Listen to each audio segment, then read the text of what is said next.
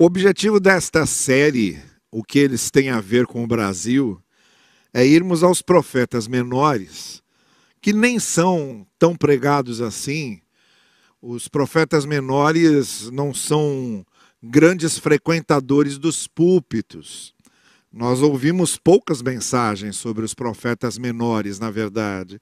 Talvez por causa da dificuldade de se traçar exatamente o contexto histórico-social desses profetas, porque a mensagem desses profetas menores, a compreensão da mensagem dos profetas menores, depende muito de compreendermos o contexto de cada um. E é claro que exige um pouco mais de atenção, um pouco mais de reflexão. Mas a mensagem dos profetas menores ela é riquíssima quando nós entramos e é, passamos a avaliar por dentro desses textos e por dentro desses contextos o, o, o, verdadeiro significado dessas mensagens, o alcance, a abrangência dessas mensagens. E vocês têm tido já uma ideia ao longo dessas, é, dessa série que nós temos feito aqui, de que maneira esses profetas menores são atuais, são contemporâneos, é, pertencem ao nosso tempo. A mensagem que eles é, proclamaram há tantos séculos atrás, ela em certos aspectos continua muito atual e aplicada em qualquer local, em qualquer lugar, em qualquer outro contexto em que essas é, circunstâncias que foram mencionadas pelos profetas se reapresentam com outras roupagens, com outros nomes, com outras é, situações e com outras representações. Mas nós voltamos a essas mensagens e encontramos, na essência, aquilo que serve para todos nós em todas as épocas. E é o que a gente tem feito. Por isso que a gente tem perguntado o que eles, o que esses profetas menores têm a ver com o Brasil de hoje, com os nossos dias, com a situação que vivemos nos dias atuais. Hoje eu quero falar sobre um outro profeta menor também é um, um livro pequeno de três capítulos, que é o profeta Naum. E o profeta Naum, ele vai falar contra dominadores, contra o império da Assíria, contra o imperialismo dominador da Assíria. Essa é a mensagem do profeta Naum. Naum e Neemias, que é um outro personagem que você conhece, né? Neemias é um outro livro. Neemias da reconstrução dos muros de Jerusalém, Naum e Neemias são nomes muito semelhantes, inclusive eles significam a mesma coisa: conforto do Senhor, ou o Senhor conforta.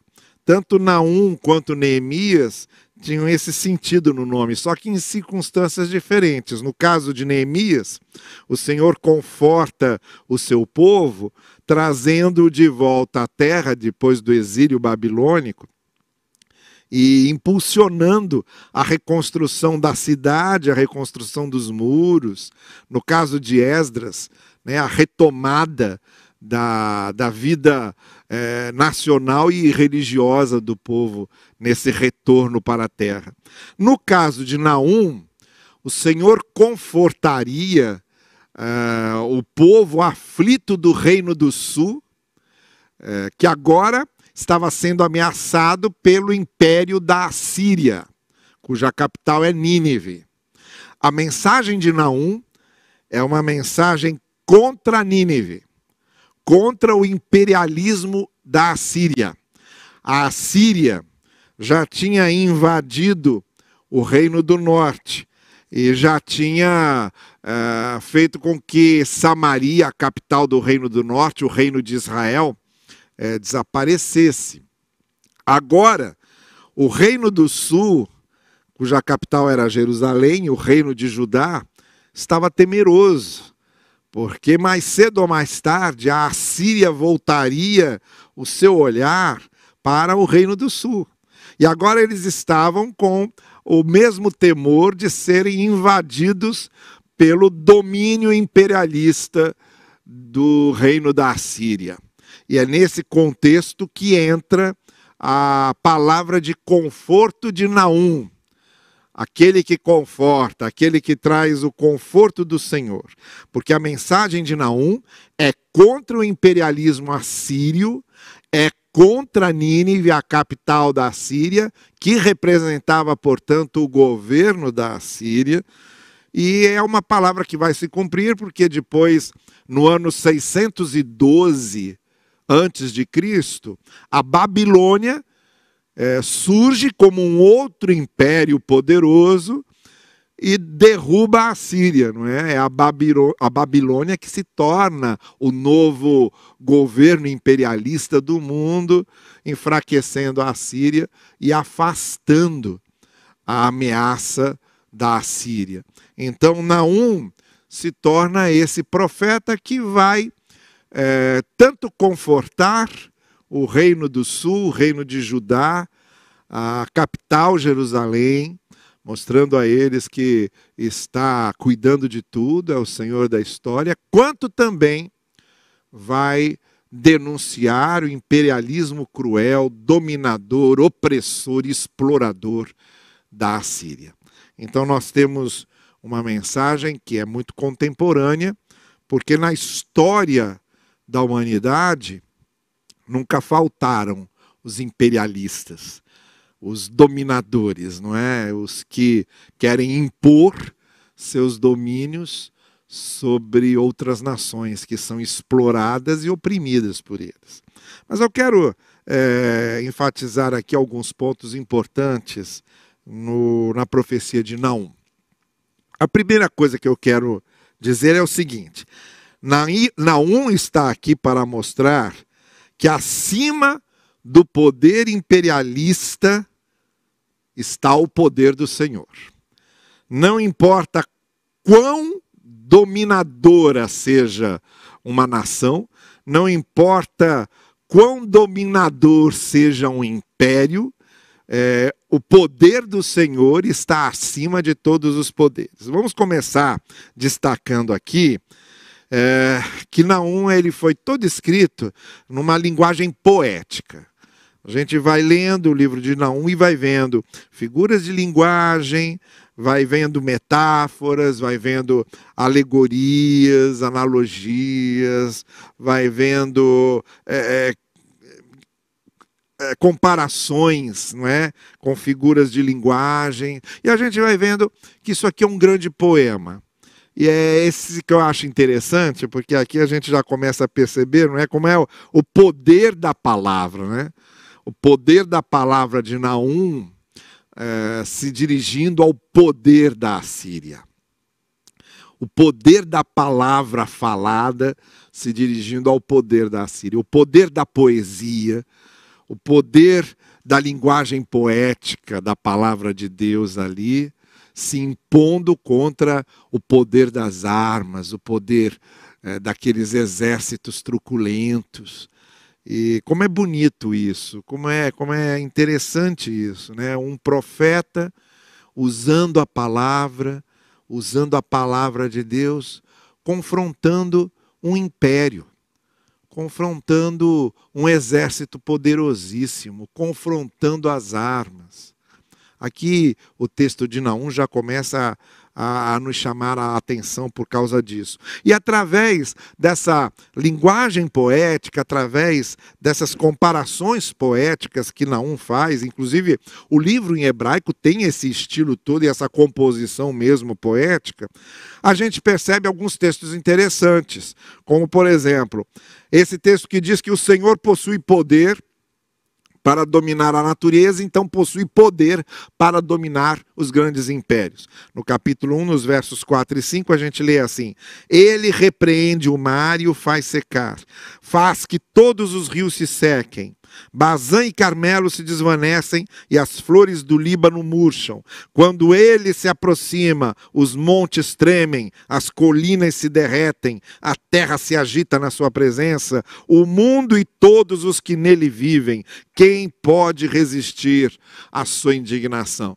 Ora, o que não está dizendo é o seguinte: o poder do Senhor que é comparado com esses poderes naturais, é o poder de um terremoto, o poder de uma tempestade, o poder de um tsunami, o poder da erupção de um vulcão, o Senhor que tem um poder maior que os poderes da natureza, tem um poder maior que qualquer império dominador. Então, essa é a primeira mensagem que Naum está passando ao império da Assíria. É, Naum mostra que o Senhor faz essa medida perfeita entre a misericórdia e a justiça. Ele diz ainda nesse capítulo 1, ele diz assim: O Senhor é bom um refúgio em tempos de angústia. Ele protege os que nele confiam. Então tá ótimo. O Senhor é misericórdia. Mas ao mesmo tempo ele diz no verso 8: Mas com uma enchente devastadora dará fim a Nínive, expulsará os seus inimigos para a escuridão. Então, esse Deus de misericórdia que dá refúgio aos contritos e quebrantados, é o Deus de justiça que exerce poder sobre os arrogantes, sobre os soberbos, sobre os dominadores, sobre os exploradores. Então a gente vê, como no cântico de Maria, né, no cântico magnífica lá do Evangelho de Lucas, Deus derruba os poderosos e exalta os humildes. É essa subversão de valores que Naum está avisando que o poder de Deus faz. Então, é a primeira coisa que a gente percebe na profecia de Naum, acima do poder imperialista da Assíria e acima do poder imperialista de qualquer nação. Deus tem um poder maior. O poder de Deus é sempre maior. Então, essa é a primeira advertência que Naum faz a Nínive, que Naum faz à Assíria. Nós sabemos o que vocês fizeram com o reino do norte. Aí ele diz para ajudar, mas calma, porque o poder do nosso Deus é maior do que o poder da Assíria. A segunda coisa que nós percebemos nessa profecia de Naum é que o Senhor, ao mesmo tempo que mostra o seu poder, aos imperialistas, aos dominadores, aos exploradores, ele mostra conforto e alento aos oprimidos. Então, se dirigindo a Judá, se dirigindo a Jerusalém, ele vai dizer algumas coisas. Primeiro, nós encontramos aqui um texto que nos lembra muito um texto de Isaías. No capítulo 1, verso 15, a gente lê assim: Vejam sobre os montes os pés dos que anunciam boas novas e proclamam a paz. Esse é um texto que nos lembra muito Isaías, capítulo 52, verso 7, e também nos lembra muito Romanos, capítulo 10, verso 15, quando Paulo cita Isaías, falando dos pés formosos. Não é? Paulo cita Isaías e fala dos mesmos pés formosos que Naum fala é, a linguagem muito semelhante e parecida. Os pés formosos são desses que anunciam as boas novas e proclamam a paz. Então, Naum está dizendo ao reino de Judá: olha, não se esqueçam, e, e, e digam isso uns aos outros, proclamem uns aos outros que nós temos um Deus que é um Deus que traz paz aos oprimidos, que traz paz aos explorados, que traz paz aos injustiçados, que traz paz aos perseguidos, que traz paz aos feridos. E bonitos e belos são os pés dos que anunciam essa boa nova aos oprimidos, aos explorados, aos feridos, aos fracos. Então há uma valorização aqui, não só da mensagem dirigida àqueles que estão sendo perseguidos e oprimidos, ameaçados injustiçados, mas de valorização até daquele que proclama isso, que leva conforto e que leva paz. O conforto do Senhor, está dizendo Naum ainda, opera através de promessas de restauração. No capítulo 2, verso 2, Naum vai dizer: O Senhor restaurará o esplendor de Jacó, restaurará o esplendor de Israel, embora os saqueadores tenham devastado e destruído as suas videiras. É como se Deus estivesse dizendo a ele, olha, a eles, olha, esse império assírio que está ameaçando vocês, que pode olhar para vocês agora, que destruiu Israel e, e Samaria, esse império assírio que é, quer dominar o mundo, que quer é, estender os seus domínios a todos os lugares, é, esse poder opressor será quebrado por mim e eu vou restaurar, vou levantar, vou reerguer todos aqueles que eles dobraram, que eles jogaram ao chão, que eles derrubaram, que eles feriram essa, essa mensagem de conforto do Senhor àqueles que estão sendo perseguidos, explorados, oprimidos, injustiçados.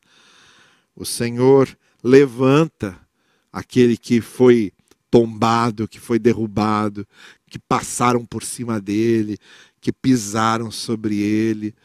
O poder do Senhor o levanta, o ergue, é o conforto do Senhor ao seu, ao seu povo.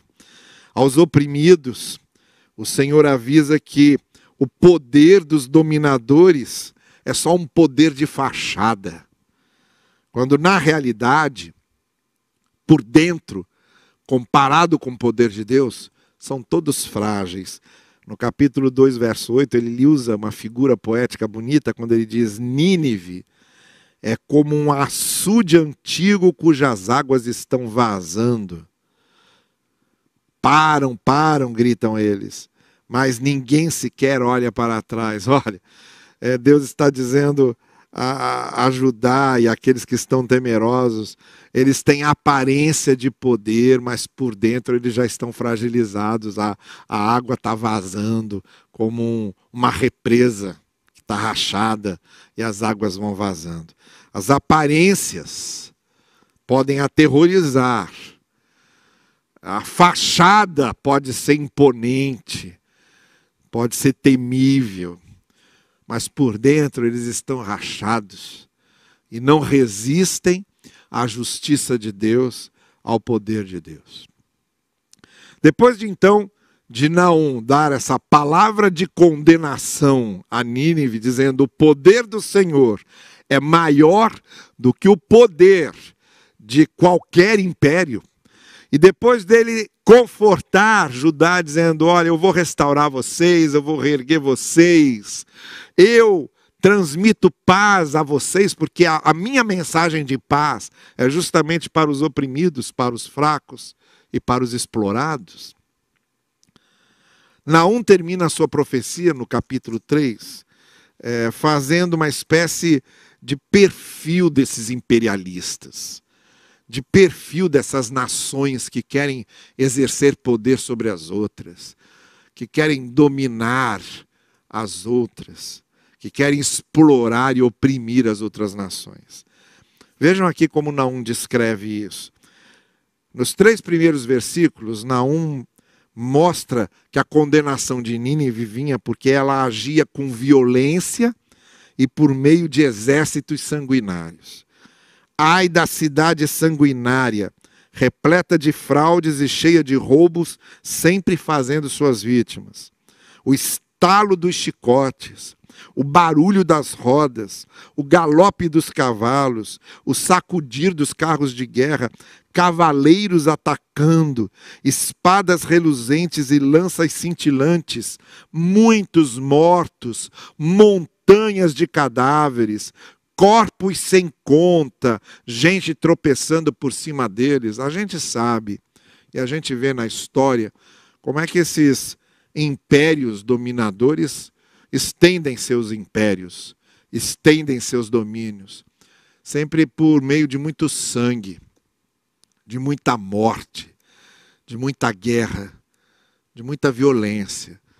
E é essa acusação que Naum faz aos imperialistas assírios, essa violência que vocês usam, esses exércitos truculentos, esse sangue que vocês derramam.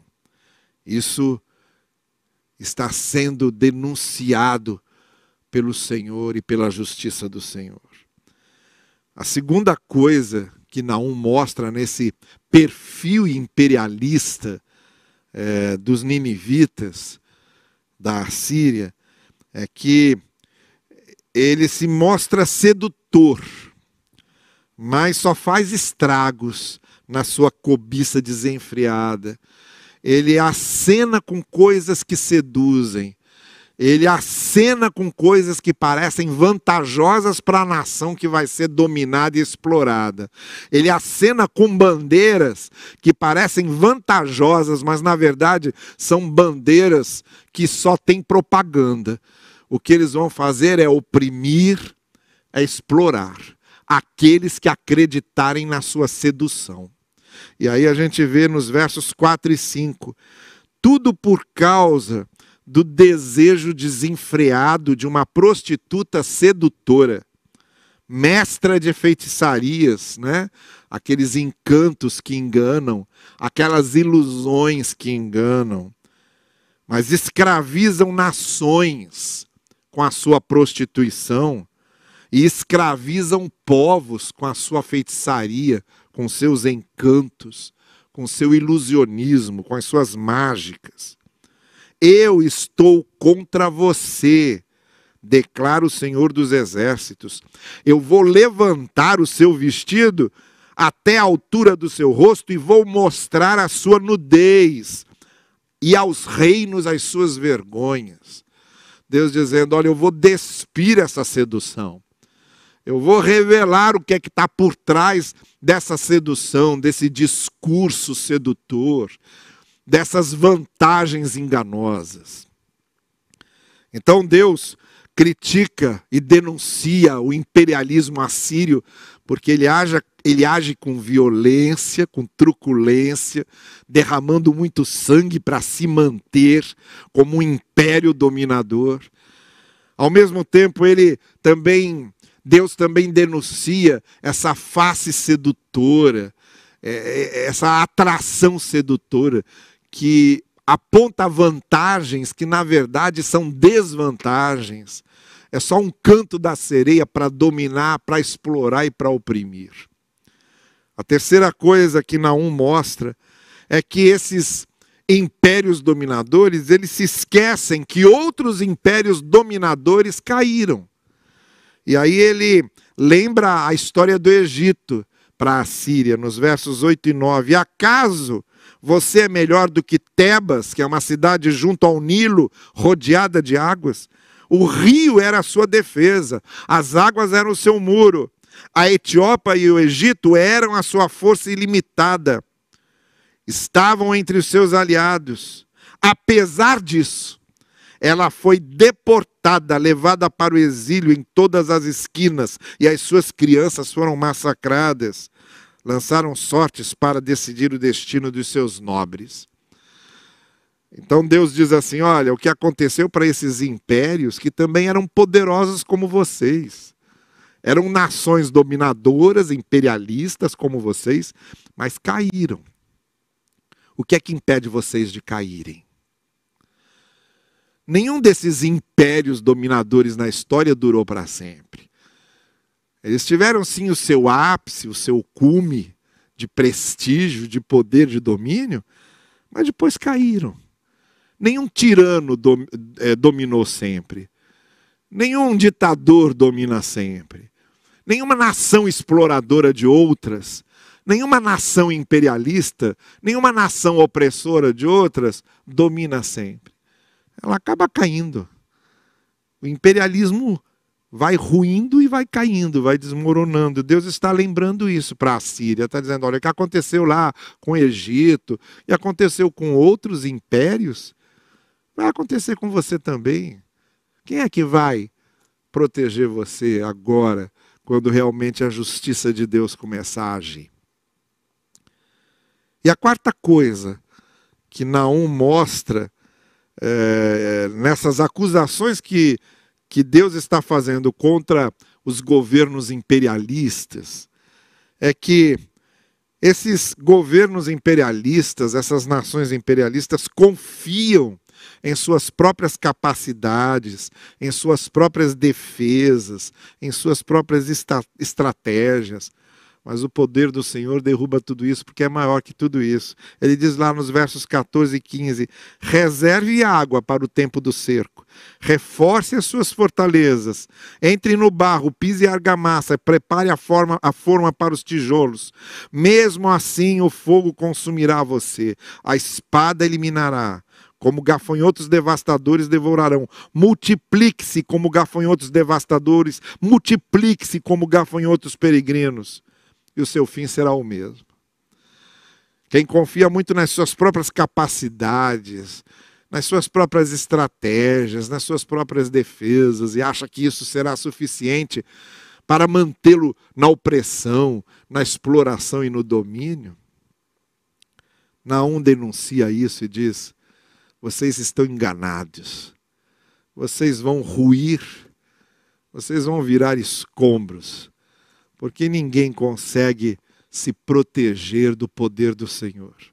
Por mais que tenha defesas estratégicas e exércitos poderosos, uma hora a casa cai, uma hora o castelo vai ruir, uma hora a coisa desaba. E é isso que não está advertindo. Bom, o que é que a gente pode tirar de lições para os nossos dias, para o nosso país, para a nossa realidade? O que, que a gente pode dizer aqui sobre tudo isso que falamos? Eu separei aqui três coisas, três lições para a nossa vida. Primeiro, vocês sabem que antes disso, Antes de Naum, Jonas passou por Nínive. A gente já falou de Jonas em Nínive aqui. E Nínive se arrependeu, a cidade inteira, desde o rei até os servos, a cidade toda se arrependeu, o reino se arrependeu. Mas os tempos passaram. E Nínive de novo volta a ficar arrogante, a ficar soberba. Isso nos mostra que o fato da gente ter se arrependido, mudado de vida em determinada hora, não significa que em outra a gente não vai cair de novo, não vai voltar a cometer os mesmos erros. Quando a gente se quebranta num certo momento, não quer dizer que a gente não vai virar arrogante no outro. Esquecer aquelas experiências anteriores de contrição, de quebrantamento. A gente se esquece das nossas experiências com a graça de Deus, com o amor de Deus, e volta a cometer os mesmos erros volta a se afastar do Senhor. O arrependimento, numa certa ocasião da vida, não significa que estamos livres de cair novamente. Por isso, que uma nação e uma pessoa precisa ter sempre uma vida de contínuo quebrantamento de coração. Uma nação arrependida precisa estar sempre se arrependendo. Uma pessoa arrependida precisa estar sempre se quebrantando. A palavra de Jesus, aqueles que queriam segui-lo, foi a seguinte: renunciem a si mesmos, tomem a sua cruz, ou esse compromisso de vida comigo, cada dia. Essa expressão a gente esquece. Cada dia. E sigam-me. A gente se renunciando cada dia a gente tomando a cruz cada dia, a gente renovando o nosso compromisso de contrição, de quebrantamento, de fidelidade cada dia. O sim dado a Jesus, renovado cada dia. Porque se não for isso, a gente se esquece. E a gente se torna uma Nínive que se arrependeu, se quebrantou e depois voltou a cometer os erros de novo, voltou a ficar arrogante de novo, voltou a deixar a vaidade tomar o coração de novo. Por isso, o convite de Jesus é para que a cada dia que nós nos levantemos, nós nos quebrantemos de novo, nós nos arrependamos novamente, nós realinhemos o nosso interior com o Senhor. Isso é uma experiência diária. A renúncia é uma experiência diária. O tomar a cruz é uma experiência diária. O quebrantamento e a contrição são experiências diárias. Sem isso, uma pessoa pode se afastar do Senhor e da palavra, e uma nação sem essa continuidade de quebrantamento pode ter passado uma grande transformação e pode voltar a ser tudo de ruim de novo. Segunda lição: os grandes impérios acabam sempre sofrendo do mesmo mal. Quando uma nação se torna muito poderosa e começa a dominar muito, a arrogância começa a tomar conta dela. Isso já aconteceu com todos os grandes impérios, com todas as grandes nações. Um império que queira dominar o mundo, e isso vem desde lá, do, do Egito, querendo dominar tudo, e vários impérios que se seguiram até atualmente. Um império que quer dominar o mundo precisa desenvolver uma série de estratégias de domínio política, comercial, bélica. É uma nação, é um império que tem que estar sempre cuidando de tudo isso, porque ele quer dominar tudo e tem que estar sempre dominando tudo. E aí, nesse sentido, tais estratégias de domínio político, de domínio comercial, de domínio bélico, normalmente tais estratégias se tornam canais de exploração, de opressão de países menores. O que vemos acontecer na história mundial é sempre a mesma coisa.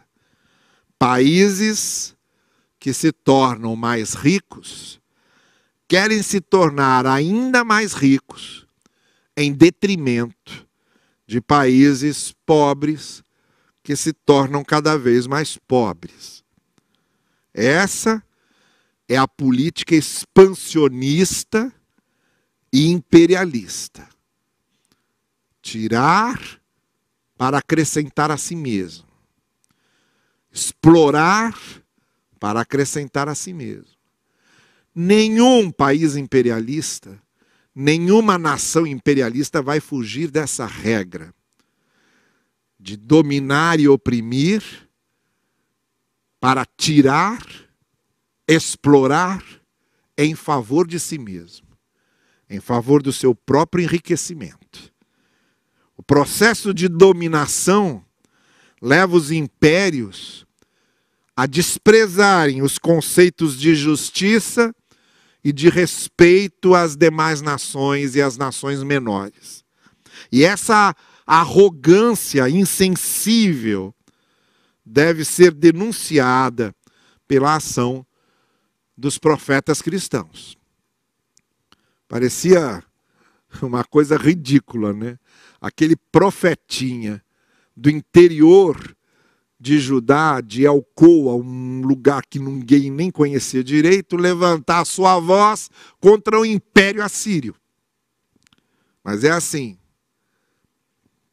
Quando nós temos compromisso com o profetismo da palavra, a gente denuncia também e levanta a voz contra essas explorações imperialistas, principalmente quando esse domínio é feito em nome da fé e em nome de Deus. Países que usam o nome de Deus para dominar outros países estão manifestando uma postura contraditória, porque Deus é justamente contra a exploração e a opressão. Quando essa exploração e essa opressão é feita em nome de Deus, ela se torna uma ignomínia muito maior, ela se torna uma maldição muito maior. Quando a fé cristã se une a ações imperialistas de exploração e opressão, para dar chancela a isso, para dar apoio divino, entre aspas, a isso, como se a ação exploradora e dominadora estivesse sendo aprovada por Deus, Então, essa expressão da fé cristã perdeu completamente o seu significado e o seu sentido.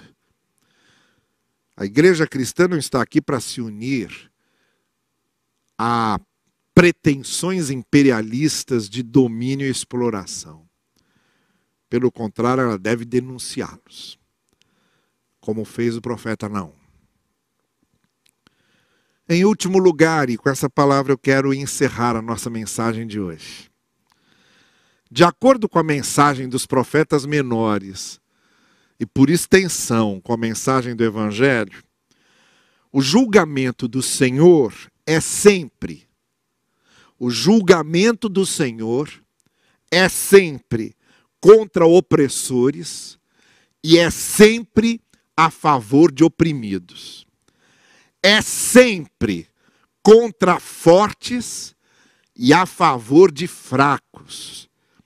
É sempre contra exploradores e a favor de explorados. Ainda que a opressão, o abuso da força e a exploração sejam feitas em nome de Deus, o Senhor sempre estará do lado oposto.